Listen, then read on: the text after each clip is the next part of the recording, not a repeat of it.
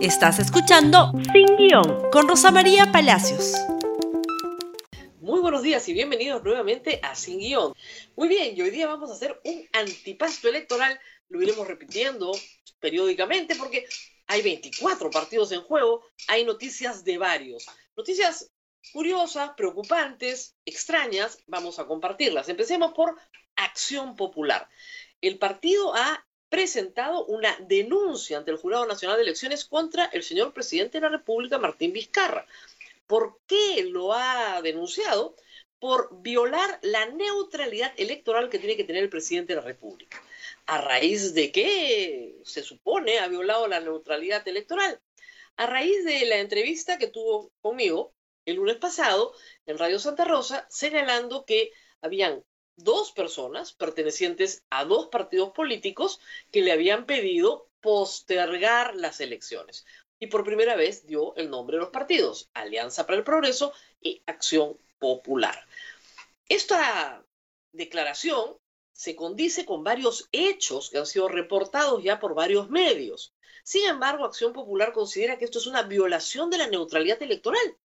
Vamos a repasar los hechos. El 16 de marzo, estamos hoy día todos en una línea del tiempo reportados en el diario La República, el 16 de marzo, el congresista Luis Roel preparó un borrador de proyecto, no lo iba a presentar, para postergar las elecciones nacionales a las que vamos el próximo año, el 16 de marzo, el día en que empezaba la cuarentena en el Perú. El 17 de abril, el señor Ricardo Burga, congresista y vocero de Acción Popular, dijo lo mismo, que estaban tratando de postergar las elecciones, convenciendo a sus pares, ¿no es cierto? Y lo dijo en una crónica el periodista Martín Hidalgo en el Diario del Comercio y luego una entrevista que se le hace al señor Ricardo Burga. Claramente pide, trata, exige que se posterguen las elecciones. La discusión era hasta cuándo.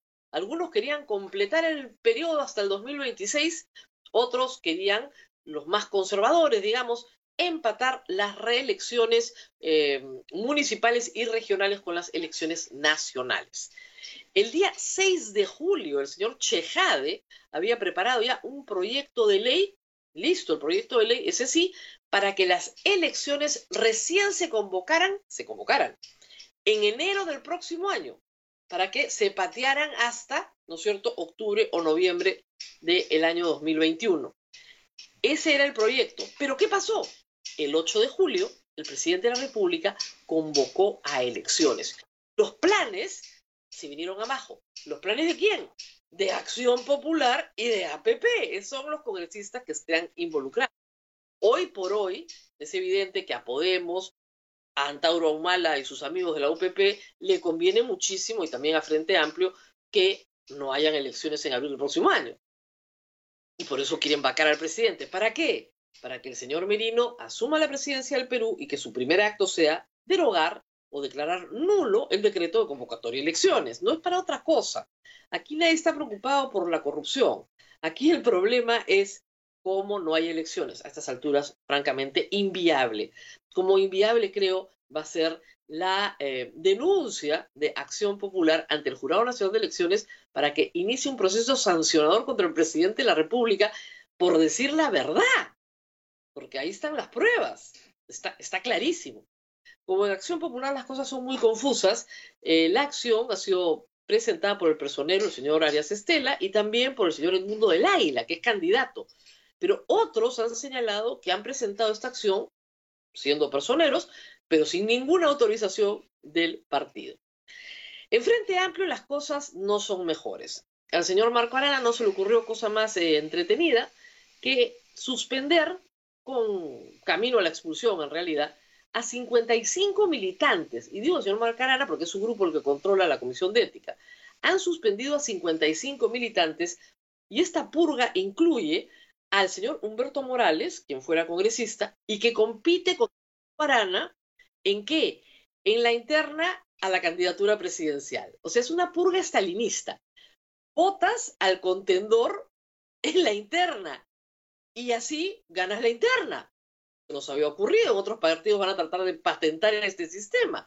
Votas, suspende, ¿no es cierto? No puede participar hasta que no culmine el proceso a 55 militantes que no van a votar por ti, los acusas de facciosos, de querer eh, romper la unidad del partido y simplemente eres el candidato único y ganas la elección interna. Fantástico lo de Frente Amplio, fantástico.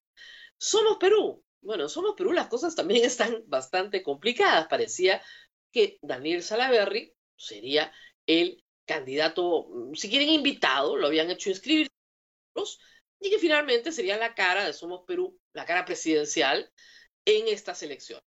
Pero le ha salido competencia. El señor Marcelino Martínez, que representa las bases, dice que están muy molestos porque la dirigencia, algún sector de la dirigencia además, convocó a Salaverry sin que esto sea debatido y que por lo tanto le sale un contendor de base de Somos Perú, una persona que milita hace mucho tiempo y que en protesta por esta imposición, bueno, se van a las internas a ver quién gana.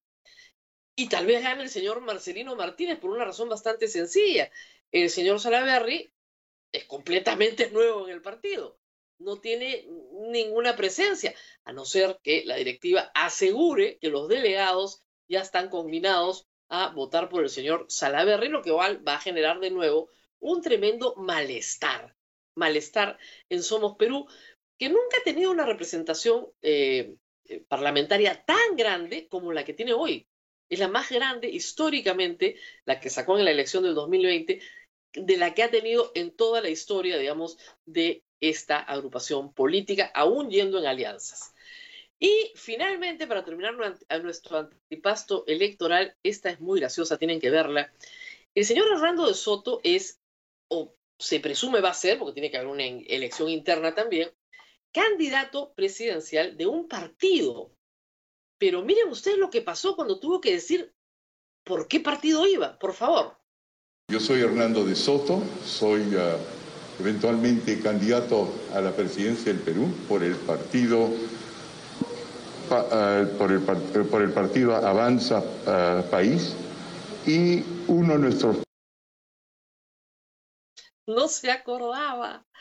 Avanza país. Ahora, claro, esto da mucha risa, ¿no? Pero es inevitable. Son 24 membretes en realidad.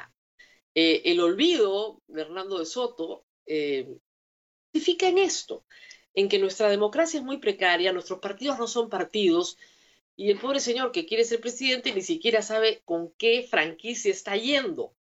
Y a estas alturas es bien difícil saberlo para todos los electores nos acabamos de enterar hace minutos también, todo esto está por confirmar, que Virgilio Acuña también postula la presidencia del Perú, ya no con los antauristas, sino ha ido a otra tienda, Vamos Perú, otro partido, otro membrete, lo va a llevar como candidato presidencial. Así que tendremos a dos Acuña postulando y probablemente a dos Humala postulando, porque si Antauro Humala no le permiten postular, su padre, Isaac Humala, va a ir como candidato a la vicepresidencia por UPP. Dos Humala, dos Acuña, falta de uno, y vamos a seguir viendo en este antipasto electoral cómo se mueven las cosas muy confusas en realidad, que dan cuenta de un sistema electoral muy, pero muy realmente precario. Ese es el problema, precario. Y de este sistema electoral tenemos que elegir un buen Congreso Imagínense ustedes, no solo un buen presidente, un buen Congreso. Qué difícil tarea. Vamos a regresar siempre con más novedades electorales conforme vayan pasando la semana, pero el día de hoy nos despedimos. Mil gracias, compartan este programa, como saben, en Facebook, Twitter, Instagram y por supuesto en YouTube. Y nos vemos nuevamente el lunes. Hasta pronto. Gracias por escuchar Sin Guión con Rosa María Palacios. Suscríbete para que disfrutes más contenidos.